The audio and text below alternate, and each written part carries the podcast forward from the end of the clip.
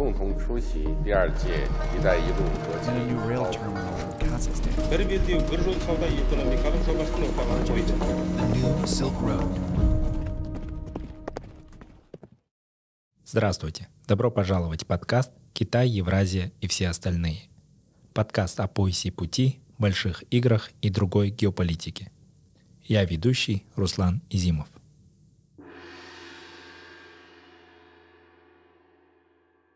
Эпизод 68. О Турции, новом сроке Эрдогана, продолжение разных векторов Центральной Азии и новом понимании общетюркской истории. В этом эпизоде ощущения да, в Центральной Азии, которые присутствовали насчет того, что вот мы не знаем Кылычдароглу, и он выглядит менее заинтересованным да, в Центральной Азии, они, я бы думали, не оправдались, наоборот. Ничего бы в этом плане не изменилось. Оказалось, что то, что вот проводится в жизнь самой сначала правящей партии, а потом президентом Эрдоганом, это как раз и есть тот же самый подход, то есть э, так называемый романтический подход, основанный на вот э, общности, на понимании общей идентичности. Ну, в отношении самого Эрдогана я уверена, что это как бы чисто такой прагматический подход, да. Ну, а если говорить о народе, здесь, конечно, совсем другие настроения.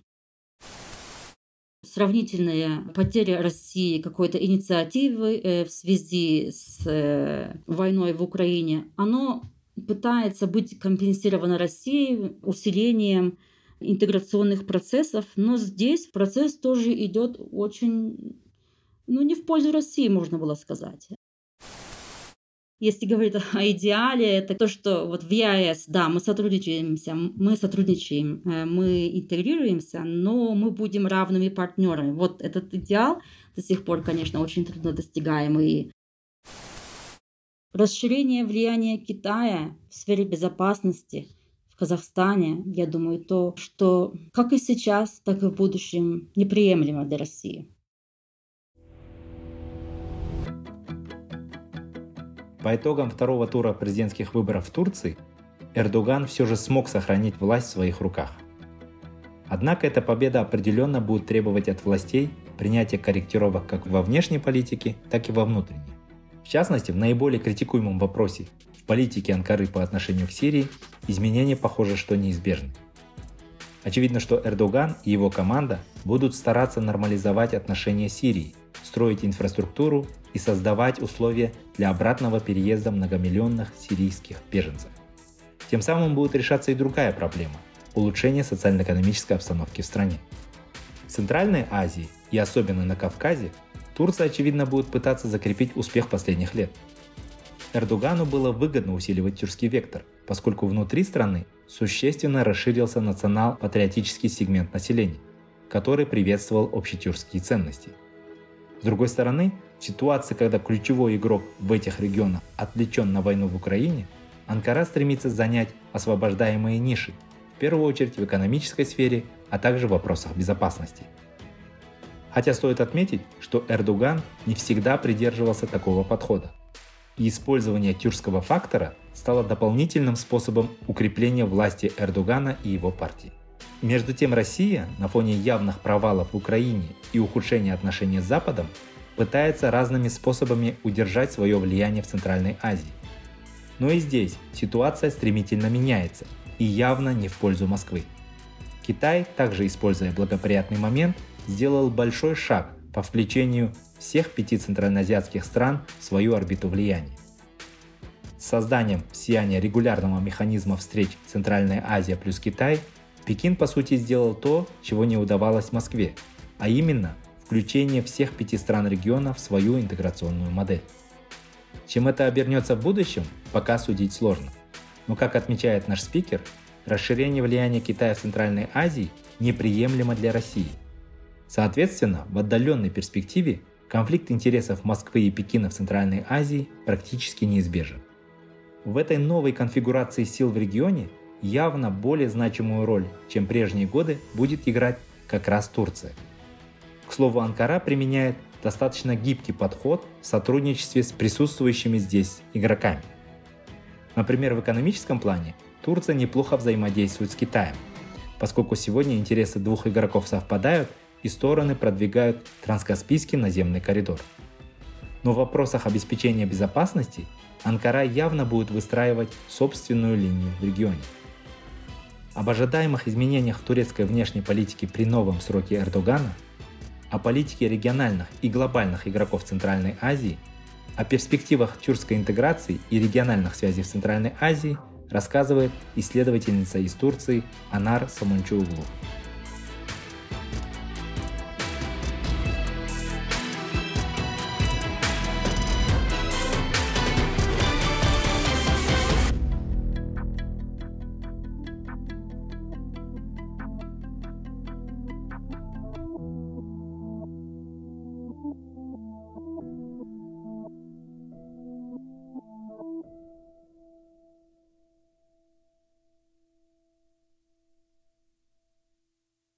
Меня зовут Анар Сомунджоулу. Я эксперт по Центральной Азии, России, проживающий в Турции.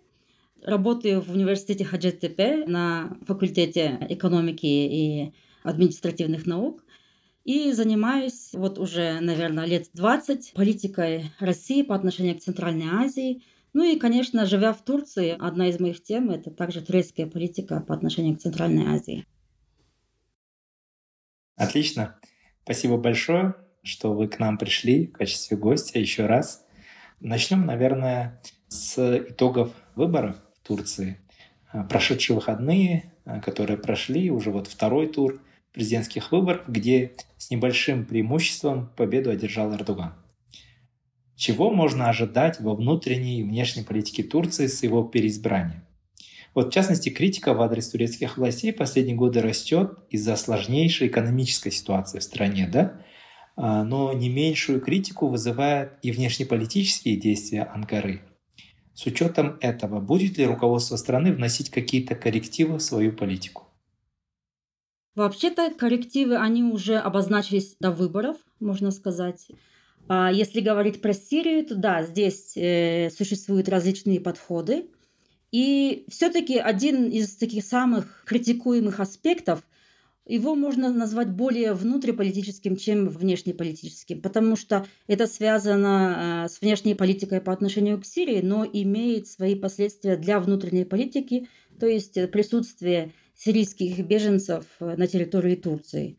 Многомиллионное присутствие, которое отягощает, конечно, экономическую ситуацию и это стало одним из таких э, мобилизующих факторов во втором туре, например.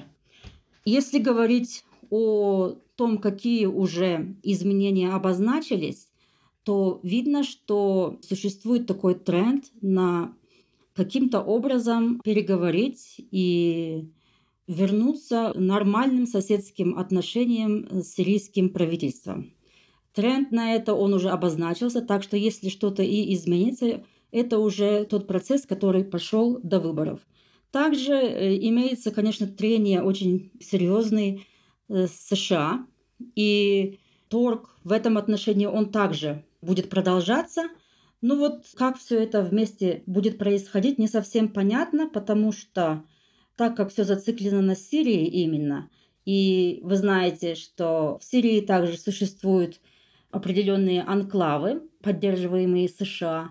Что будет э, с этими такими квази-протекторатами, это еще непонятно. Поэтому, хотя со стороны правительства Турции существует тенденция как-то договориться с США, этот момент также будет препятствовать такому повороту. Так что на этот момент я не скажу вам ничего очень определенного, только вот то, что существуют, да, какие-то наметки, э, какие-то разработки о том, что стоит как-то договориться с США каким-то образом и стоит одновременно договориться с Сирией. Но немного, можно даже сказать, что эти две цели, они противоречат друг другу. А что касается внутриполитической ситуации, или, может быть, даже больше а, внутриэкономической, есть ли здесь уже какие-то подвижки со стороны уже переизбранных властей? Пока нет, в принципе. По внутриполитической ситуации здесь такой очень острый вопрос, как я и сказала, очень критикуемый населением. Это вот присутствие беженцев. И обещание правительства, вот уже переизбранного правительства о том, что часть какая-то из них будет возвращена в Сирию, для них будут построены дома, и таким образом как бы нагрузка на экономику Турции, она уменьшится. Если говорить о других ситуациях, здесь как бы нельзя сказать, что что-то радикальное произойдет. В смысле э, каких-то таких предпосылок для особых изменений пока не видно. Спасибо. Еще на этапе предвыборной гонки здесь, в Центральной Азии, да, в Казахстане, в Кыргызстане, было принято считать, что победа Эрдогана будет более выгодной, чем приход к власти в Турции Кылычдароглу. Очевидно, что это было связано с тем, что Эрдоган существенно усилил центральноазиатскую составляющую внешней политики, а также придал процессам тюркской интеграции новый импульс. А, что можно ожидать в этом направлении? Например, сегодня мы наблюдаем без преувеличения новый этап большой игры в Центральной Азии. Пользуясь тем, что Россия отличена на Украину, Китай существенно наращивает свое влияние в регионе. Это мы наблюдали по итогам саммита в Сияне да, с участием лидеров всех пяти республик Центральной Азии. А западные страны также не оставляют попытки удержать центральноазиатские республики в орбите своего культурного или информационного влияния. Как в этой ситуации может и будет действовать Турция? Будет ли Анкара предпринимать более активные шаги? Ну, довольно длинный вопрос. Именно ситуация в Центральной Азии и на Кавказе и сравнительное ослабление России в целом как раз и повлияло на турецкую активность последних лет. То есть это не какое-то вот изначальное такое эрдогановское отношение к Центральной Азии и Кавказу особое, а именно то, что происходит в регионе. И это как раз и создало такую ситуацию, когда поле для маневра было больше, особенно, конечно, на Кавказе. И здесь даже можно сказать, что в этом плане осуществился такой поворот именно в политике эрдогановского правительства, потому что в первые десятилетия, можно сказать, его правления – Наоборот, профиль турецкого влияния, присутствия в Центральной Азии и в Кавказе, он был так принижен, был довольно низким. И Турция сконцентрировалась сначала на Европейском Союзе, а потом уже на Ближнем Востоке. Но также эта активизация последних лет, она еще и связана с внутренней политикой.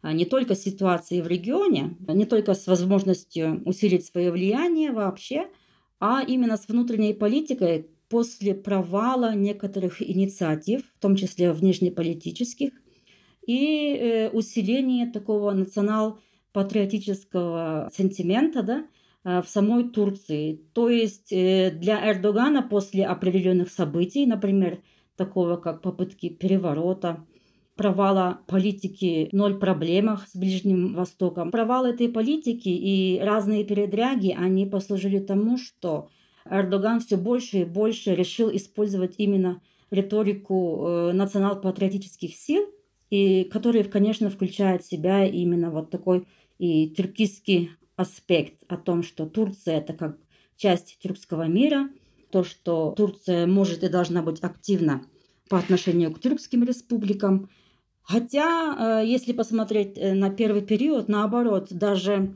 само слово турецкий народ, который, конечно, ну мы так переводим турецкий народ, а в, турецком языке это как тюркский народ и турецкий народ это одно и то же, да? Э, в смысле того, что, например, Турция это не Турция там или Турки, а именно вот Турция, то есть страна турок.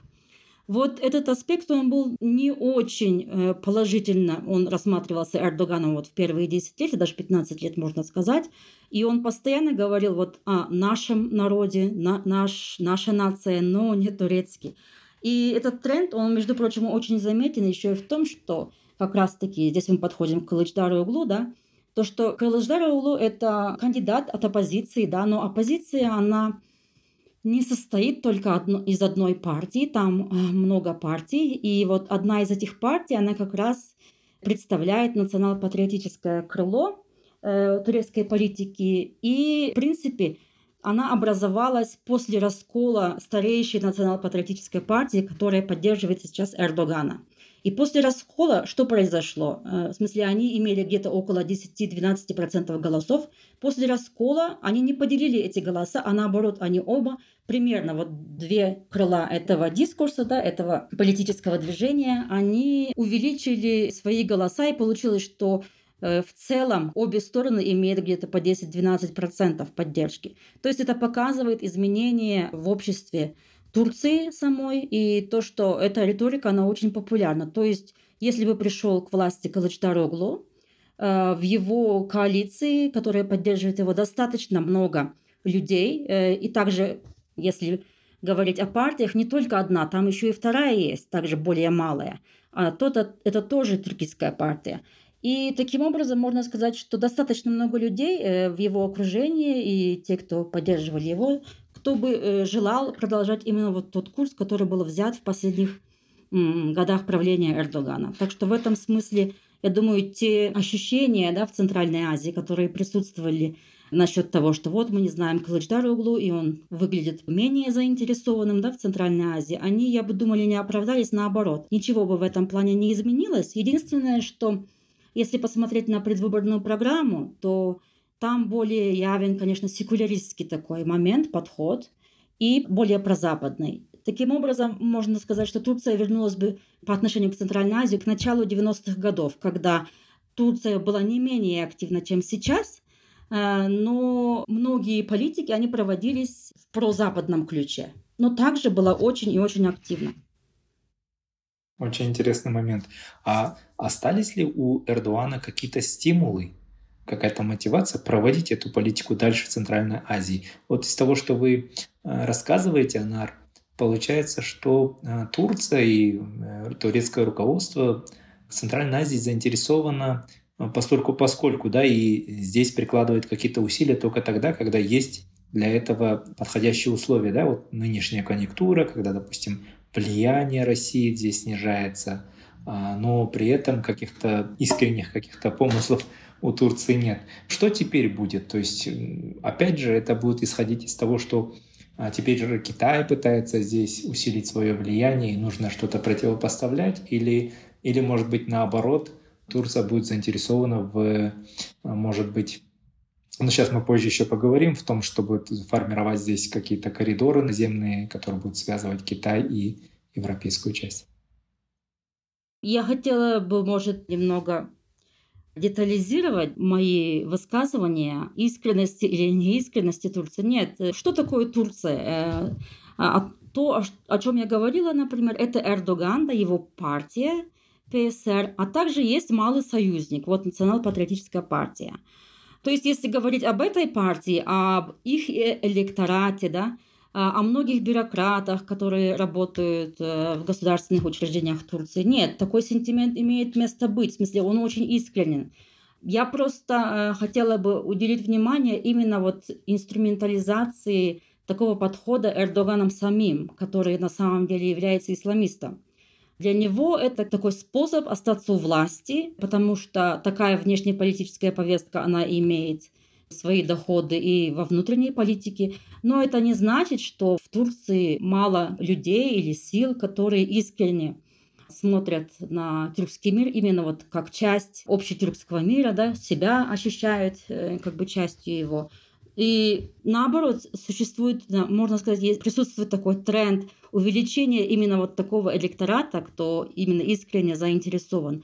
Ну и с другой стороны, если говорить про народ, да, Ладно, Эрдоган, он сам инструментализирует, но это находит отклик в народе. Э, это находит отклик в народе не только среди электората а, такого националистического толка, а и среди более консервативных настроенных э, слоев населения, более кем бы мы назвали более исламистско направленными, чем национально направленными, да, среди них также. То есть это имеет и свои последствия.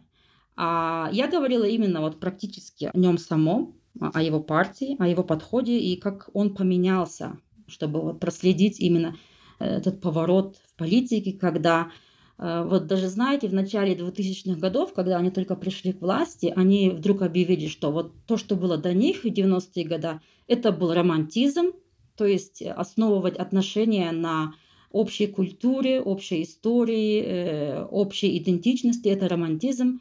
И мы переходим к прагматической политике, да. А, а потом, вот уже спустя э, лет 12-13 у власти, наоборот, оказалось, что то, что вот проводится в жизнь самой сначала правящей партии, а потом президентом Эрдоганом, это как раз и есть тот же самый подход, так называемый романтический подход, основанный на вот э, общности, на понимании общей идентичности. Ну, в отношении самого Эрдогана я уверена, что это прагматический подход, да. Ну, а если говорить о народе, здесь, конечно, совсем другие настроения. Очень много людей, которые искренне ощущают себя именно вот частью этого тюркского мира, и что Турция должна делать то-то и то-то. Это как бы находит очень большой отклик. Да, это очень интересный момент. Спасибо за уточнение. А как вы оцениваете возможности России, другого э, игрока, который здесь присутствует в Центральной Азии, как оцениваете его возможности в Центральной Азии и шире в целом в постсоветском пространстве? Вы писали статью в 2021 году на эту тему. Вот расскажите, пожалуйста, как изменилась ситуация и какие прогнозы можно делать сегодня? Я думаю, чтобы делать прогнозы, следует сравнить год 91, да, 91 декабрь и вот сейчас, где мы находимся, 2023 год. Э, видно, что если говорить о влиянии России, он идет на спад. Вот несмотря на разные разговоры, время от времени, усиление влияния России и так далее, э, да, есть такие зигзаги вверх-вниз, но вот если посмотреть на весь график, да, это если вот э, график этого, составить график условного влияния, то будет видно, что тренд идет в принципе вниз. И, к сожалению, для России то, что происходит сейчас в Украине, война с Украиной, еще больше усугубили этот тренд. Вы также говорили о большой игре, да? В принципе, конечно, я так особо не поддерживаю этой риторики о большой игре, потому что, ну, что было большой игрой? Это соперничество двух империй.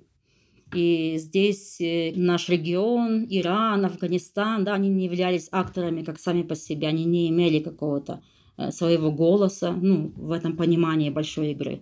Сейчас ситуация изменилась, поэтому я думаю, когда мы оцениваем влияние России и ее сравнительное уменьшение этого влияния, здесь также надо учитывать и самих влияние или усиление, можно сказать, самих центральноазиатских государств.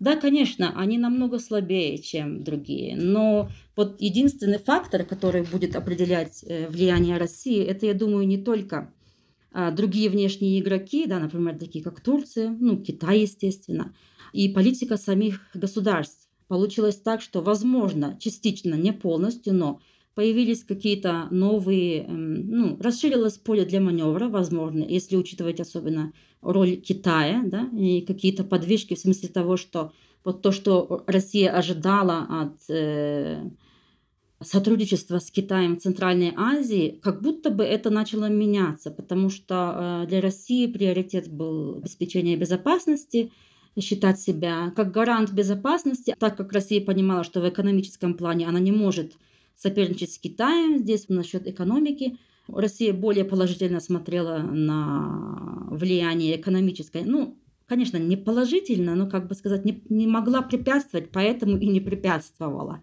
Вот так скорее всего.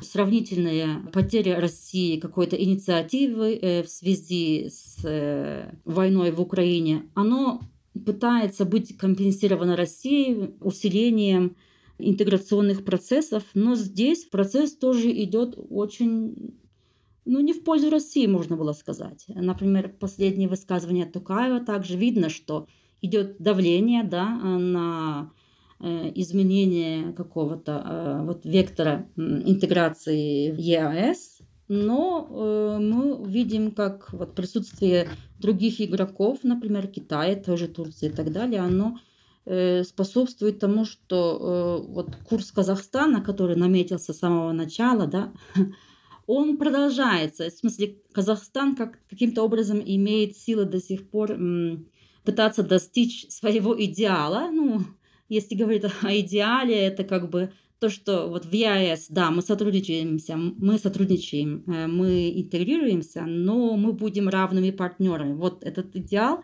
до сих пор, конечно, очень трудно достигаемый. Я не знаю, есть ли вообще возможность его достигнуть. Он до сих пор имеет место быть, и э, несмотря на попытки России э, каким-то образом компенсировать потерю своего влияния в целом интеграцией э, с определенными игроками, тоже испытывает свои трудности. То есть как вот было, например, в оригинале, да, экономическая интеграция для постсоветских стран по вот, определению присутствующим во внешнеполитических документах России 90-х годов, это было предусмотрено, в принципе, для всех членов СНГ. Да?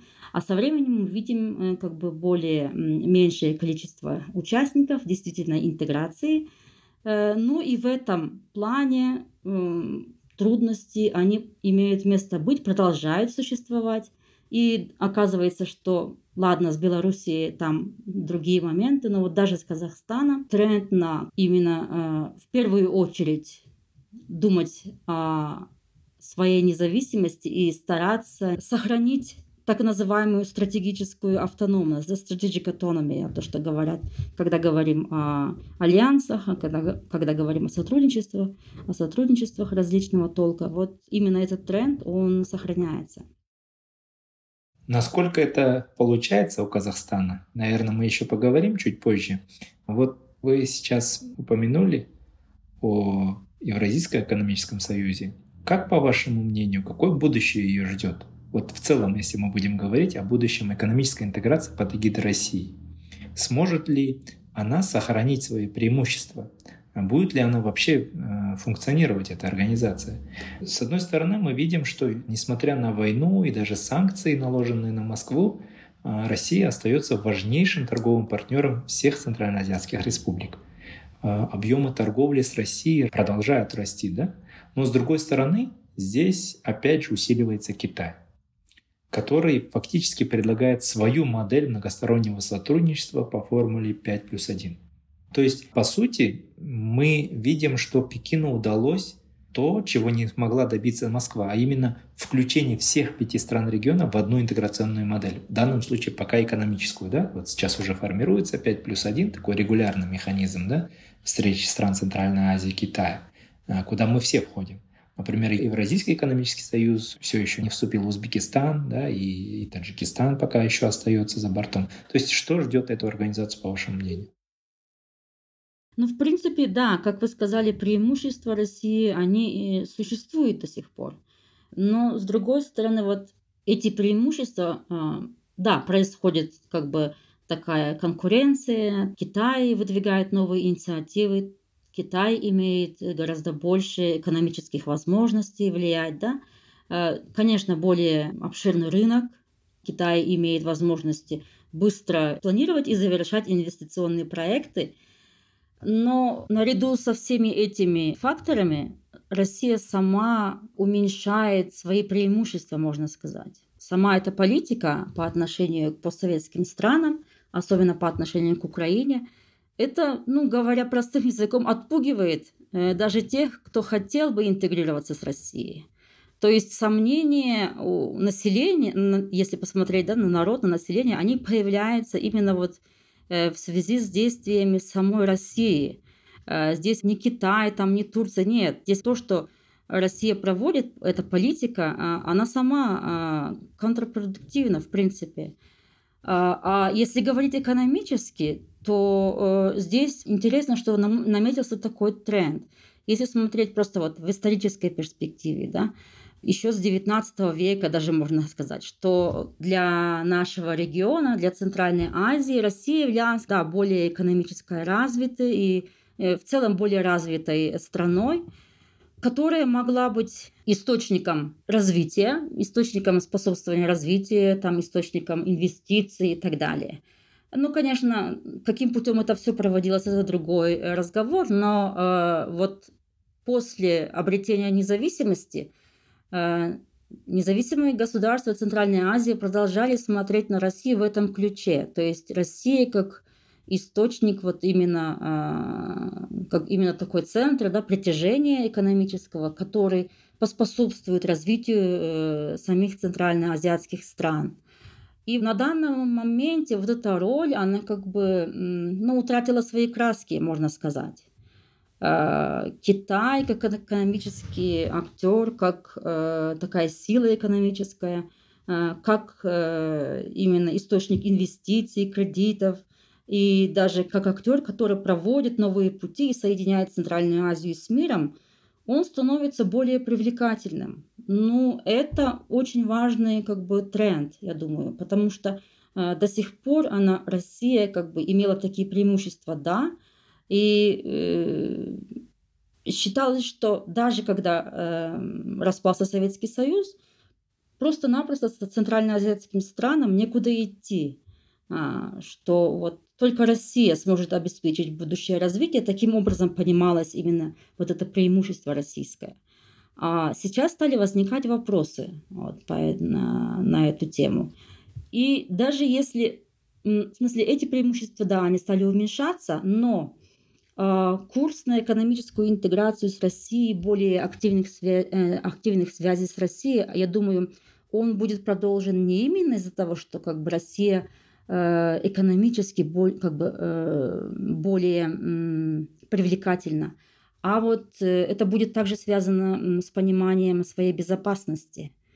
То есть до сих пор вот то понимание, которое возникло в начале 90-х годов в центральноазиатских странах, но особенно в Казахстане, можно сказать, то, что да, как бы Россия кроме экономического, желает э, продолжить свое политическое влияние, но вот э, если посмотреть на Китай, это как бы более опасно, да, и по сравнению.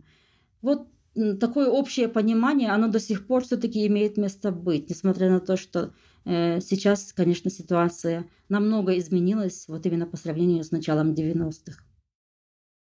Да, а вот если э, с экономической интеграцией все еще много вопросов, то в плане безопасности ситуация тоже неоднозначная в Центральной Азии.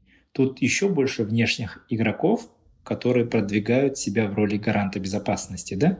А, кроме традиционного партнера России, роль которой хоть и снижается, тем не менее остается исключительной, а, в Центральной Азии также есть Китай, который посредством преимущественно двусторонних соглашений активно входит в это пространство и уже фиксируются китайские частные охранные предприятия, есть какие-то двусторонние а, соглашения в оборонной промышленности, да, в области безопасности в целом.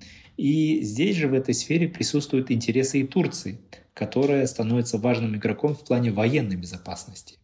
Как, по вашему мнению, различные внешние центры смогут взаимодействовать в Центральной Азии? Ну, как смогут? Э, возможно, здесь нам нужны какие-то прецеденты, да, вот примеры, чтобы посмотреть, как это все двигалось раньше. Э, прецеденты такого сотрудничества, они уже были. И здесь имеет э, как бы влияние именно третьей стороны. То есть, например, декларация э, ШОС 2005 года. Мы видим как бы Россию и Китай здесь силами, которые пытались противостоять американскому влиянию. Да? они, можно сказать, потребовали вывода а, американских войск э, из Кыргызстана и Узбекистана.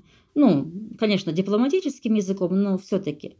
Э, вот такое взаимодействие имело место быть, и мы видим здесь третью сторону. Вот она направлена против влияния какого-то другого игрока. Да?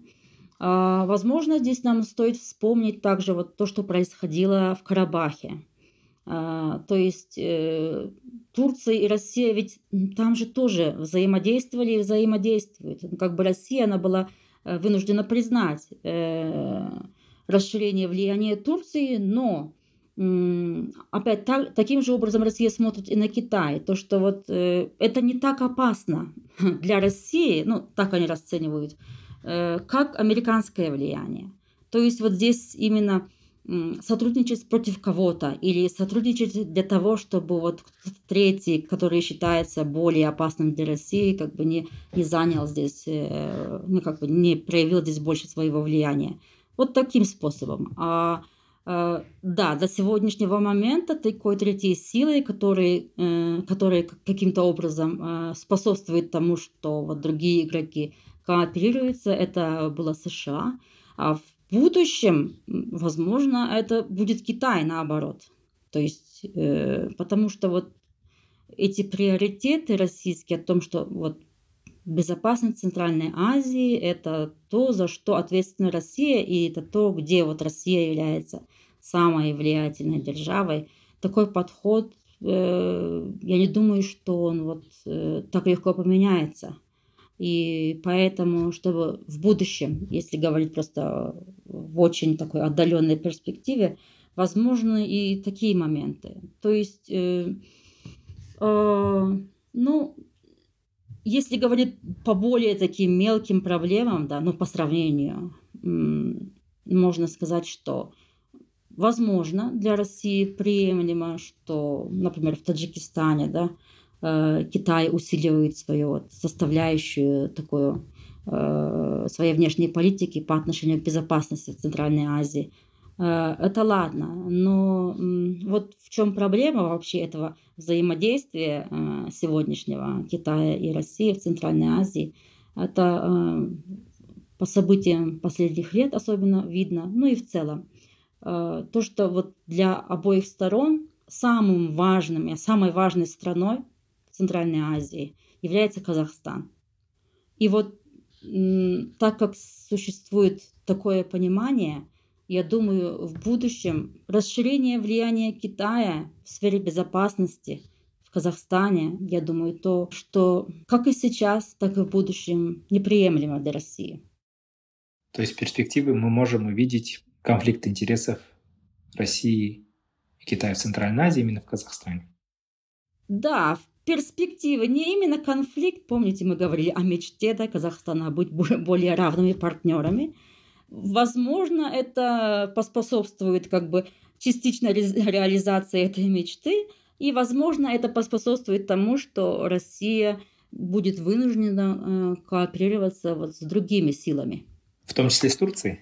Но не с Китаем. Но это так, на будущее перспективы. Да, в том числе, возможно, с Турцией. Но здесь позиция Турции также важна.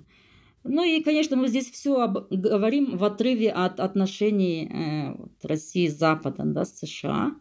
Пока это очень долгосрочный, конечно, э, этот разрыв. И таким образом, вот даже роль э, Китая, даже какие-то заяв... какие заявления о э, защите безопасности Центральной Азии, каким-то образом они э, все-таки, ну, целом остаются без ответа со стороны России вот именно в связи с этой ситуацией. Да, я с вами согласен. Мне кажется, как раз-таки западный фактор, точнее, война России в Украине и там а, конфронтация с Западом, это вот единственный фактор, который сближает Россию, Китай, в том числе в Центральной Азии. А давайте вот еще одну перманентно актуальную для центральноазиатских стран тему обсудим. Это вот поиск эффективных транспортных коммуникаций и энергетических артерий. Э, в этом плане срединный коридор вновь приобретает особый смысл. Этот коридор сегодня поддерживает и Китай, а, и европейские наши партнеры. Более того, Китай готов вкладывать инвестиции в реальное формирование физической инфраструктуры по этому маршруту. Но пока говорить о каком-то значимом наполнении все еще рано. Вот расскажите, пожалуйста, какие узкие горлышки у срединного коридора на данный момент существуют? И готова ли Турция поддерживать этот транскаспийский международный транспортный маршрут. Турция поддерживает этот маршрут. Она также является участником. Существует такой альянс да, между железнодорожными учреждениями и портами в Транскаспийском транспортном коридоре. И Турция, турецкие железные дороги являются его частью. А, то есть здесь полностью идет поддержка. Если говорить о именно турецких инициативах, вот Время от времени этот коридор называется срединным коридором, и это политика Турции в том числе. Построение или создание вот срединного коридора, который проходил бы из Центральной Азии через Каспий, потом через Кавказ и дальше в Турцию. И Турция даже односторонне, она реализовала уже э, несколько проектов, которые послужили бы именно развитию этого коридора. Э, например, связующие линии да, под Босфором, железнодорожный тоннель, автомобильный тоннель, новый мост, третий мост между Европой и Азией в Стамбуле – даже вот новый Стамбульский аэропорт, он презентуется именно как вот часть этого срединного коридора, если говорить об авиаперелетах, да. А, и также существуют еще проекты более многосторонние. Это вот Баку, Баку Тбилиси Карс, железная дорога, которая связывает вот, Азербайджан с Турцией. И э, задумка Турции была, что после объявления инициативы э, один пояс, один путь. Э, срединный коридор, он более выгоден для Турции, он будет проходить через Турцию, поэтому стоит лоббировать именно вот направление грузов в эту сторону, и для этого нужны какие-то инвестиции и со стороны Турции.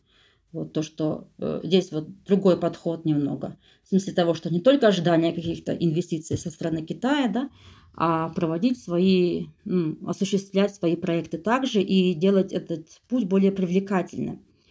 А, то есть в этом плане это уже очень такая долгосрочная политика. А если говорить об узких горлышках, ну, изначально, если срединный коридор проходит по Каспию, явно, явно что узких горлышек очень много. Во-первых, он мультимодальный, это проблема. А, во-вторых, э, там существует также и разница э, в железнодорожной колее. Даже, ладно, после Баку дальше идет э, на Грузию, если и потом в Турцию, здесь уже разница имеет место быть.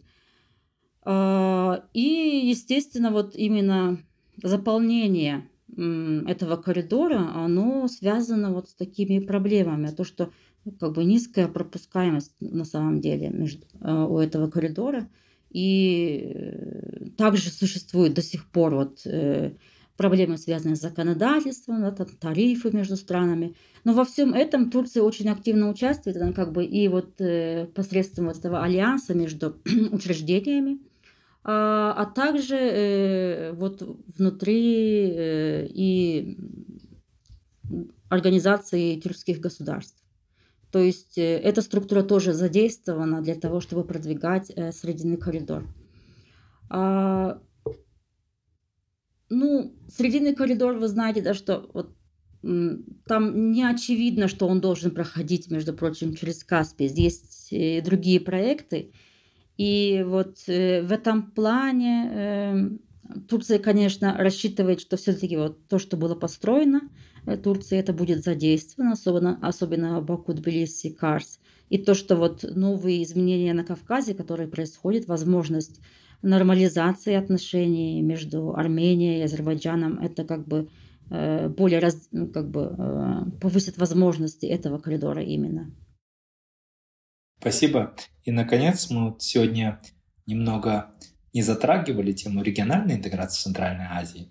Как вы оцениваете ее перспективы? особенно в нынешних условиях? Какие препятствия тормозят, на ваш взгляд, развитие интеграции в регионе и как их преодолеть?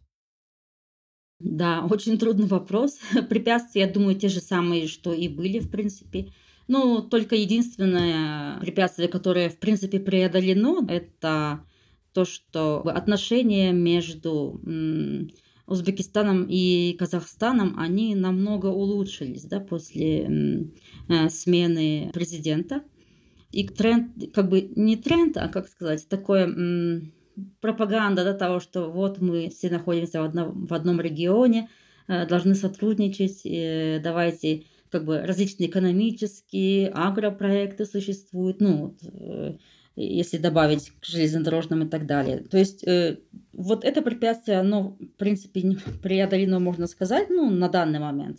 А так, в принципе, все препятствия, которые существовали раньше, они до сих пор есть. То есть различные потенциальные проблемы, некоторые из них не очень потенциальные даже, между региональными странами, например, проблемы по воде, границы.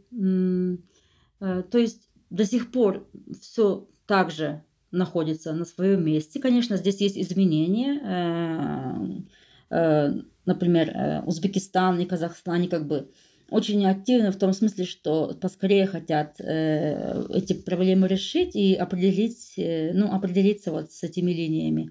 Но все-таки нельзя сказать, что эта проблема полностью ушла в небытие, да, она имеет место быть до сих пор. И в купе с этим до сих пор, конечно, не существует такого регионального механизма улаживания таких конфликтов. Просто даже, например, если вспомнить, да, вот последние военные действия между Таджикистаном и Кыргызстаном, э, вот ну, региональным странам просто нечего сказать. Они вот не могут найти именно такой механизм, чтобы как-то уладить э, такие очаги нестабильности. И эта проблема продолжает существовать.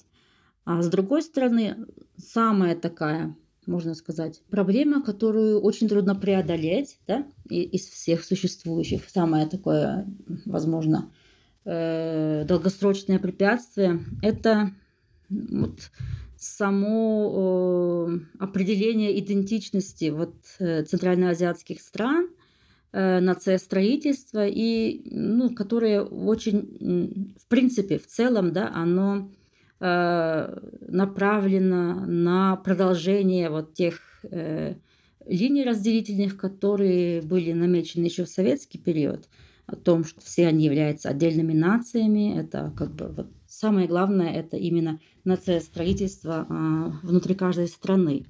А ведь э, для того, чтобы способствовать региональному сотрудничеству, а, ну, должна иметь место быть и региональное такое понимание идентичности, общности. В национальных политиках э, центральноазиатских стран до сих пор это э, не очень выражено. Есть изменения, конечно, особенно в последние года, но э, приоритет вот до сих пор отдан именно нациостроительству. А я не говорю, что должен быть приоритизирован региональный подход, но он должен, в принципе, если мы говорим о каком-то успешной регионализации, да, он должен иметь место быть. А, ну, и он должен быть институционализирован. Какие-то, а, например, общее понимание истории. Да? Вот, например, даже по, по отношению к истории такого не существует и до сих пор имеет, э, ну, что мы имеем, это как бы очень разные подходы к одинаковым, к одним и тем же процессам э, историческим. И, между прочим, вот здесь как раз-таки интересная роль Турции в том, что самая вот одна из первых инициатив Турецкой республики э, по отношению к тюркским республикам была то, что вот э, мы должны найти понимание вот об, о общей истории, и учебники о общей истории должны быть э, одними и теми же. И внутри организации тюркских государств вот существовал такой проект о, о учебнике общей истории. Но здесь вот как раз-таки э, и видны проблемы, что, во-первых, этот подход не включает Таджикистан, а во-вторых, э, э, даже здесь, как бы тюркские государства, они не смогли вот договориться о более близкой истории, да, вот до определенного века. Самые такие проблематичные моменты, они были просто опущены, и ну, ничего из этого не вышло пока. То есть вот эта проблема до сих пор имеет место быть. И, конечно, э, если сравнить э, начало э, независимости и сегодняшний день, многое что произошло. Но в целом вот те препятствия, которые были явны еще в начале 90-х, они продолжают существовать. Спасибо большое, Анар, за очень глубокие рассуждения а, за интересную, содержательную беседу. Было очень приятно с вами сегодня поговорить. С нами была Анар Сумунчоуглу, исследовательница из Турции. Все эпизоды нашего подкаста вы сможете найти на подкастинговых платформах Apple, Google подкасты, Spotify, Amazon, Яндекс.Музыка и другие. На сайте Каан мы также размещаем текстовой транскрипт каждого эпизода и полезные ссылки на отчеты, доклады книги и биографии наших спикеров. Спасибо за внимание.